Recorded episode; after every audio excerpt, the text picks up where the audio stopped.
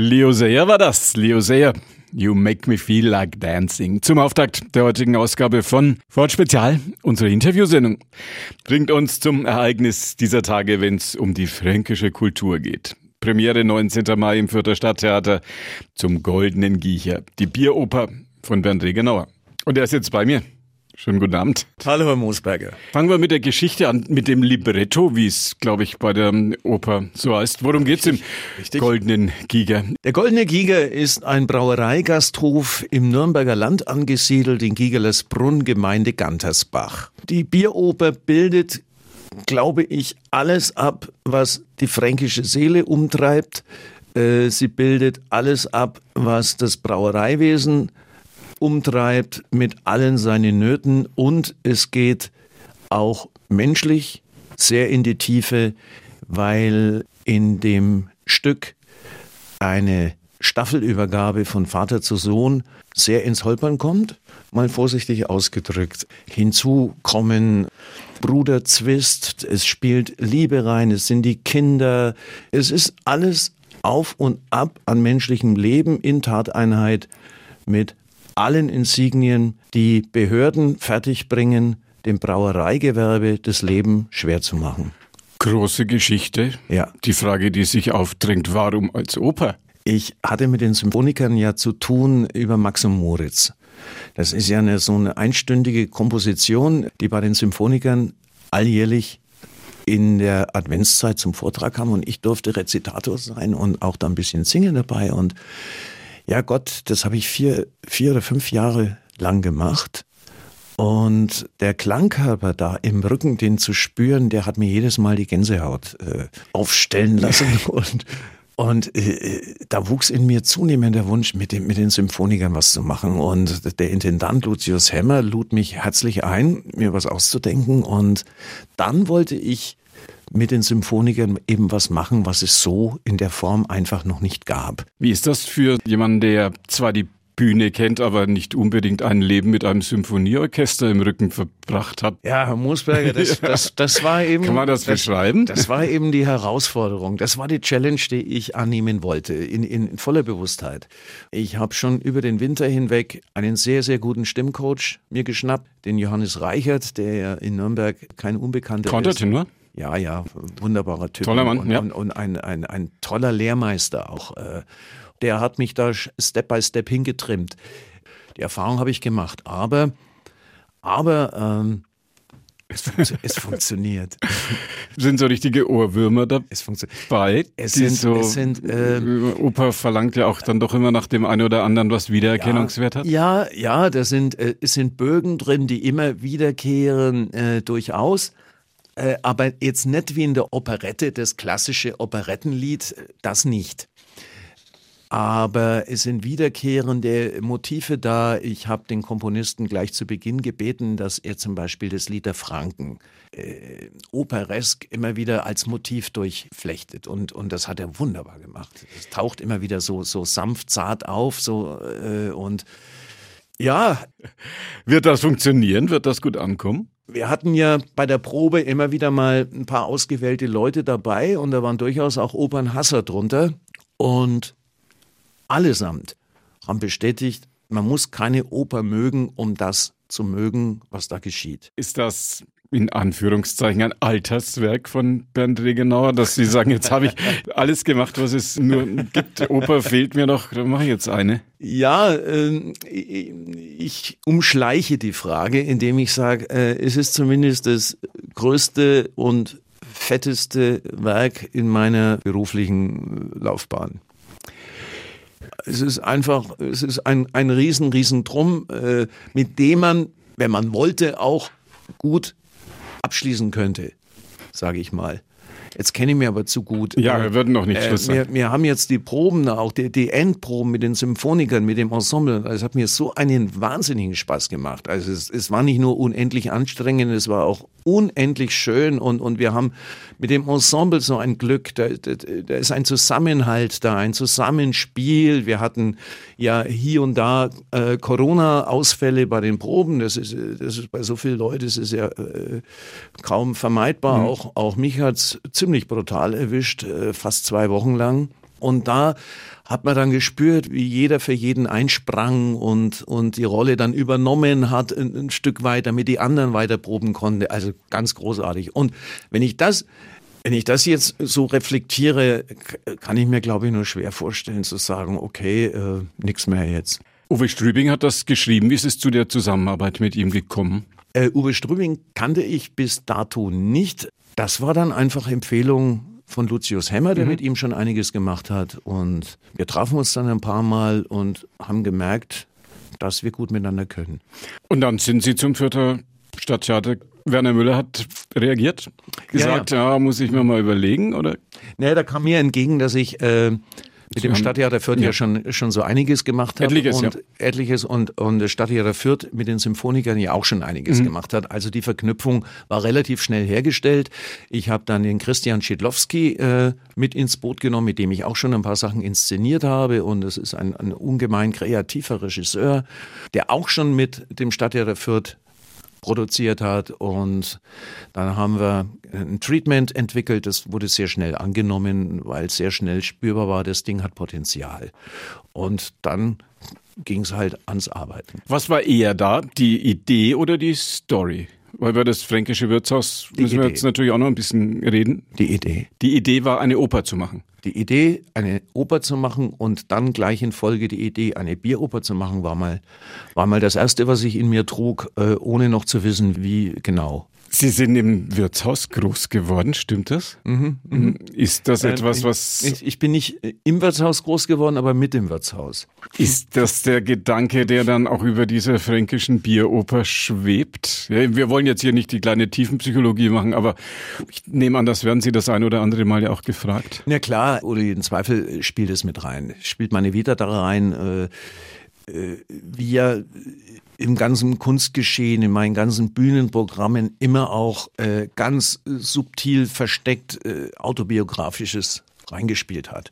An, an, an Wünschen, an, an Sehnsüchten, an, an Enttäuschungen und, und was weiß ich alles. Und Gastronomenkind zu sein, das ist, äh, sei mal, jetzt es ist spannend, aber es ist nicht immer gut für den Heranwachsenden, weil eben die Eltern wenig Zeit haben, ganz einfach. Und weil man halt unten auch eingespannt wird. Die Gaststätte Ihrer Eltern war in der Nürnberger oder ist noch in der Nürnberger Innenstadt? Ist in der Innenstadt, noch? ist die Katharinenklause gewesen. Das da beim Cine um, um die mhm, Ecke. Mhm, genau. Das war, das war ja dann äh, mit das größte Weinrestaurant der Stadt. Also kein Bierrestaurant, ein Weinrestaurant. Das fränkische Bier fasziniert uns Franken? Na, ich denke schon. schon. Ich, ich glaube, wir sind auch mächtig stolz auf unser Bier, was wir brauchen, weil das ist einfach weltweit das Beste. Die Münchner, wenn sie über Bier reden und wenn sie über ihr Bier reden, dann sprechen die drüber, dass sie zum Donisel gehen, dass sie zum Augustiner gehen, ins Hofbräuhaus, in Löwenbräukeller. Ganz München trinkt Bier und drängt in die Stadt hinein. Mhm. Wir Franken, wir trinken auch Bier und man guckt immer aufs Land hinaus, so nach Ammerndorf und nach Leinburg und mhm. nach Hetzelsdorf, wohin nicht überall. Mhm. Haben Sie eine Erklärung dafür, warum das so ist? Naja, es ist einfach schön am Land bei uns draußen. Es ist einfach, wir haben so eine wundervolle Umgebung, die dann eben noch dazu mit wundervollen Brauereien bestückt ist, wunderschöne Biergärten, ohne jetzt da konkrete Namen zu nennen, aber das weiß ja jeder. Und das ist bei uns eng verknüpft. Äh, der Franke aus der Stadt raus, Ausflug in den Mai, in, in, in das Frühjahr hinein, in den Sommer raus, jetzt wo alles blüht und grünt und alles. Das ist, das ist einfach traumhaft schön und da gehört das Bier dazu. Ja. Wo ist Gigerlersbrunn? In Gigerlersbrunn, ähm, Gigerlersbrunn ist im Nürnberger Land angesiedelt, Gemeinde Gantersbach. Hat sogar äh, auf der Facebook-Seite, ich weiß es nicht auswendig, hat sogar ja. Postleitzahl, ja. Wo ist Gantersbach? Gibt es das? Es kann, in der Fantasie kann es so viel geben. Das Ganze bei Hühnerlohe um die Ecke. Kann es so viel geben, ja. Hühnerlohe gibt es, glaube ich, tatsächlich. Ja, bei, ja. bei, haben Sie mal geguckt? Ist bei Hühnerlohe Hühnerlohe. Ja, bei Pottenstein, glaube ich, Aha, um die Ecke. Gigerlersbrunn ja gar nicht so abwegig, ja. Kommen Sie viel raus ins Fränkische, in die fränkische Landschaft? Also da hat mir, da hat die Pandemie äh, dafür gesorgt, ähm, dass ich über die allein über die Erstehung dieser Bieroper, über, die, über den langen Zeitraum jede Woche mindestens zweimal rausgefahren bin und, und, und wandern ist eh, mache ich eh sehr gerne und äh, Das macht mir ungemein Spaß. Und insofern bin ich sehr viel draußen, ja. Wandern Sie allein? Nö. Mit jemandem zusammen? Jo. Kann man sich beim Wandern gut unterhalten? Besser als wenn man sich ständig, so wie wir jetzt hier im, im Radio F-Studio, so face to face, wie die Amis sagen, gegenüber sitzt und wenn man noch guckt, wo sind die Augen vom Gegenüber, während man beim Wandern zieht die Landschaft vorbei und das alles fließt. Ich finde es gar nicht gut, wenn man ständig redet beim Wandern. Ich finde, ich, nein, ich, ich, ich finde es einfach schön, wenn man äh, zusammen einfach wandert mal und schweigt. Man spürt ja, es ist jemand dabei, man, man hält inne, man, man teilt das Schöne mit jemandem, mit der Frau oder mit Freunden oder wie immer auch. Aber man muss nicht dauernd quatschen. Also mich nerven eigentlich eher diese Wandergruppen, die man schon auf 200 Meter hört und ein, ein Gegröle durch den Wald. Das nervt. Müssen gesprächige Spaziergänger wie ich sich mal an der Nase fassen. Morgen hat sie Premiere, die fränkische Bieroper zum Goldenen Giecher. Hauptfigur, gespielt von Bernd Regenauer, meinem heutigen Gast, Winnie Türhauf. Was ist das für ein Typ, dieser Winnie Türhauf? Der Winnie Türhauf, das ist einer, der sehr, sehr viel will und sehr viel Pläne hat, aber damit auch seinen Nachwuchs etwas überfordert. Dieser Opernabend bildet einen Samstag ab, von früh bis Abend. Dieser Samstag ist ein ganz großer Tag für Winnie Thürhauf. Zum einen feiert er seinen 60. Geburtstag, zum anderen feiert Gigerlesbräu 175-jähriges Bestehen und zum dritten ist es der große Abend mit den Festgästen, wo er die Brauerei an seinen Sohn übergeben möchte. Die äh, Staffelstabübergabe wird etwas ähm, anders werden. Ist das die Realität in der Gastronomie ja, des fränkischen absolut. Umlandes? Absolut. Gab, glaube ich, keinen Brauereichef oder keine Brauereichefin, die mir nicht geklagt hat, wie schwierig es in dem Gewerbe ist, den Staffelstab von der einen Generation zur nächsten zu übergeben. Wie endet das? Das kann auf ganz vielfältige Art enden. Das kann im Streit enden, das kann darin enden, dass es nicht mehr weitergehen kann, dass verkauft werden muss. Es kann enden, dass man vielleicht einen Mediator einbindet, der das Ganze äh, glättet. Äh, es gibt auch ein paar wenige Beispiele, dass es einfach gut funktioniert aber es ist auch von den Vorstellungen, den Plänen her oft sehr, sehr, sehr weit auseinander. Also das ist sehr an der Realität angelehnt. Ist der Goldene Giecher ein, eine Komödie oder eine Tragödie? Es ist auf jeden Fall im, äh, äh, auf jeden Fall eine Komödie. Es hat unglaublichen Witz, aber es hat auch Tragik. Es hat ganz berührende Momente, wo auch bei den Proben Tränen geflossen sind, weil es einem so ergreift, weil es einem so an der Emotion packt und es sind Momente drin, wo man sich, ich glaube, schon wegschmeißt, weil es einfach so saukomisch ist. Haben Sie einen Stammtisch? Viele Radio F-Hörer werden das ja sicherlich auch haben. Es, es sind Schafkopfer mit anwesend. Auf der Bühne? Ja. Was haben die gesagt, als Sie beim Schafkopf gesagt haben, setz dich so mit rein, wir spielen einen Abend lang? Mit denen wird auch was geschehen, das verrate ich aber nicht. Ja, das ja. Ding muss jetzt dann doch noch ein paar Geheimnisse haben vor, ja, ja, vor der Premiere. Wo ist Ihr Stammtisch? Ohne jetzt den Werbejingle vorher spielen zu müssen. In der Stadt oder auf dem Land? Mein Stammtisch? Ja, der. Ich habe keinen festen Stammtisch. Nee, dafür, äh, dafür war mein Leben immer zu unruhig. Ich konnte in meinen beruflichen Jahren konnte ich nichts annehmen, was, sage ich mal, eine ja. treue, regelmäßiges Erscheinen erfordert. Also in, ob das jetzt ein Kurs ist, ein Sprachkurs, ob es ein Tanzkurs wäre oder ein Stammtisch, da hätte ich zu viel Fehlzeiten. Was sagt Harald Schnützel, der Fremdenverkehrsbeauftragte aus der fränkischen Schweiz, draußen er, zu dem Werk? Er schweigt ja eigentlich schon länger. Haben Sie ihn mal kontaktiert? Er ist, er ist, versetzt, er ist versetzt worden ins Heimatministerium, habe ich gehört. Ja, ja, zuletzt war er äh, Coach, Mentalcoach. In Ebermannstadt. Äh, Erleuchtung, nein, nein, nein. nein, aber das, das ist ja äh, äh, Legende, das ist ja vorbei. Der, der Nürzel hat keinen Text mehr. Das ist schwierig, sich von den großen Figuren, von Boggensacks und von Nützels und von denen immer wieder zu lösen und immer wieder was Neues anzufangen? Ach, äh, Herr Moosberger. Ja, schwere Frage. Ist, äh, das sind immer zwei Seelen. Ich, es war ja mit Boggensack schon so eine lange Wegstrecke und und es ging ja immer weiter und man hätte es freilich immer weitermachen können. Aber äh, es steht ja dann was Neuem auch im Weg irgendwann. Und, und so ging es mir mit dem Nützel auch. freilich hätte man noch ein Programm und noch eins und noch eins, aber das steht dann anderen Sachen in der Wege. Ich, ich hätte zum Beispiel dann die Bieroper nicht machen können. Zum Beispiel? Hätte ich ein neues Solo gemacht. Und singen mit einem Symphonieorchester. Und so, und so habe ich, sagen wir mal, ein Alter erreicht. Naja, irgendwelche Vorteile muss es ja haben, dass man älter wird. Eine, einer der Privilegien ist einfach, ich kann mir jetzt, ich kann jetzt selektiver äh, vorgehen, kann mir die Sachen jetzt raussuchen, die wirklich Herzensangelegenheiten sind, die ich nie verwirklichen konnte, weil ich ständig in dieser Solo-Tournee-Routine drin war.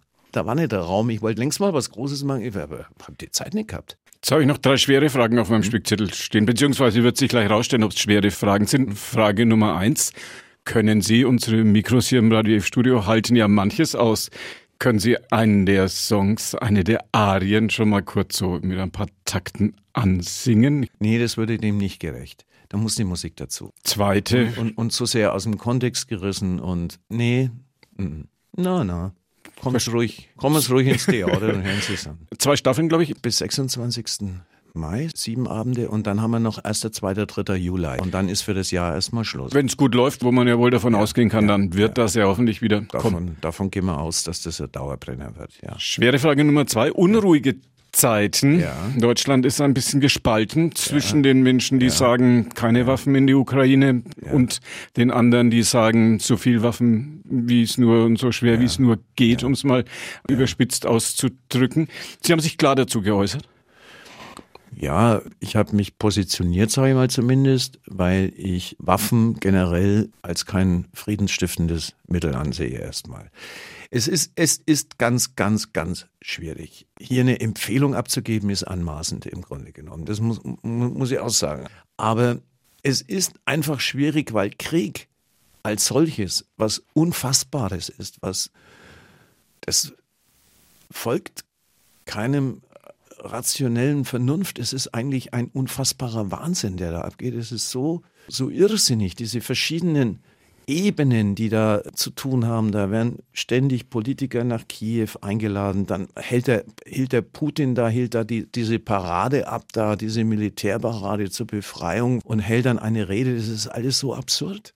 Es ist alles einfach so absurd und und ich denke mir, wie, wie geht es denn weiter? Man, man liefert und liefert und liefert und liefert und die anderen schießen und schießen und bomben und jeden Tag sterben Menschen, jeden Tag werden Gebäude vernichtet, äh, Schulen hat es schon erwischt, Krankenhäuser, jeden Tag mehr Leid, jeden Tag immer, immer weiter. Und ja, wie soll denn das enden, ohne dass man sagt, es ist jetzt eigentlich der Status quo im Moment wurscht. Wir hören jetzt einfach auf. Es ist, es ist einfach aus. Das ist doch nicht gewinnbar. Das ist doch für niemanden gewinnbar. Haben Sie die Erinnerungen noch an die großen Demonstrationen, die auch in Nürnberg stattgefunden haben? Frieden schaffen ohne Waffen? Hätten Sie sich gedacht, dass das jemals wieder ein Thema Nein, werden wird nach 89? Überhaupt nicht. Überhaupt nicht. Es, es, ist jetzt aber auch nicht so, dass ich, dass ich sage, äh, sag mal, was, was ist denn da aus den Grünen geworden äh, und was, sind, was, was ist denn das jetzt komisches und, und so weiter. So, so auch nicht. Aber man reibt sich die Augen und denkt so, aha, so schnell kann es gehen. Während der Proben für Goldenen Giga jetzt auch gelegentlich mal drüber gesprochen worden? Ja. Im Ensemble mit ja, Bern? Ja, ja. Man versucht es natürlich draußen zu lassen. Man kann die Ebenen da nicht miteinander vermanschen. Äh, wenn wir uns zur Probe treffen, dann sind wir hochkonzentriert. Mhm. Da ist auch keine innere Energie dafür da. Mhm. Wenn es um eine Brauerei geht, letzte Frage, gab es viel Bier bei den Proben und gibt es dann tatsächlich eins ja. und gibt es auf der Bühne eins und gibt es vielleicht dann für die Zuschauer im Foyer auch mal eins? Ja, es gibt ein ja. Gigabräu. Es wird ein Gigabräu Sixpack nach der Vorstellung im Foyer verkauft werden. Auf der Bühne ist auch eine komplett funktionierende Zapfanlage. Ja, ja, es wird gezapft. Es wird live gezapft. Wer hat das gebraut? Ist das Geheimnis? Nee, das kann man gar nicht sagen. Das Gigabräu-Bier ist von meinem Freund Georg Rittmeier. Das geht Richtung Bamberg. Das geht Richtung Bamberg, ja. Hat sich gefreut, als er gefragt worden ist. Der hat sich sehr gefreut. Der ist auch, auch wahnsinnig engagiert dabei gewesen. Überhaupt, äh, nicht nur er. Ja. Das waren andere Braumeister auch, Nickelbräu, äh, die liebe Sabine Vitale, die fürs Plakat die Giebelfront zur Verfügung gestellt hat und alle unheimlich, unheimlich dabei gewesen und freuen sich, äh, gerade äh, gerade Brauereizunft freut sich sehr über die Bieroper, weil ihre Problematiken aufgegriffen werden. Auch äh, äh, Problematiken meine ich auch, was es alles an Kostendruck passieren kann. Die Hopfenpreise, die Malzpreise, die Kronkorken zum Beispiel, die aus der Ukraine kommen, das Blech, der Kronkorken aus der Ukraine und die, und die Glasflaschen kommen zum Teil auch aus der Ukraine, weil mit Russengas befeuert ist. Das, ja. sind alles Probleme. Sind alles Probleme. Dann die, die EU-Verordnungen, die, die Hygienebestimmungen sind zum Teil absurd sind vollkommen absurd. Die Brandschutzverordnungen sind teilweise, äh, also. So, dass man nicht mehr ja, brauen möchte. Ja, und das, das sind Themen, die in der Bieroper durchaus mit reinkommen. Ne? War mir ein Anliegen. Ja. Antworten im Fürther Stadttheater bis mhm. zum na, bis zum 26. Ja, mhm. 26. Mai, 19. bis 26. Mhm. Mai im Spielplan. Mhm. Und danach Anfang Juli nochmal Antworten. Gab es von jemandem, der das auf den Weg gebracht hat, von Ben Regenauer. Vielen herzlichen Dank. Danke, Schön, dass Sie hier waren. Danke, dass ich da sein durfte. Und das war die heutige Ausgabe von Wort Spezial, unsere Interviewsendung. Bernd Regenauer, heute mein Gast. Wir haben gesprochen über das Ereignis der Saison, kann man mit Fug und Recht so sagen, über die fränkische Bieroper zum Goldenen Giecher. Premiere morgen im Fürther Stadttheater. Wenn Sie jetzt erst ein bisschen später dazugekommen sind oder das Ganze nochmal in Ruhe nachhören möchten, das Gespräch mit Bernd Regenauer gibt's als Podcast auf unserer Plattform podio.de Wort Spezial können Sie das nachhören oder auf unserer Internetseite www.radiof.de Wort Spezial. So, haben wir das auch noch gesagt. Wenn Sie es auf die Schnelle nicht mitbekommen haben, bisschen klicken, dann finden Sie das. Kommt an erster Stelle, garantiert. Ihnen danke fürs Zuhören und noch einen gemütlichen Abend bei Radio F auf der 94.5.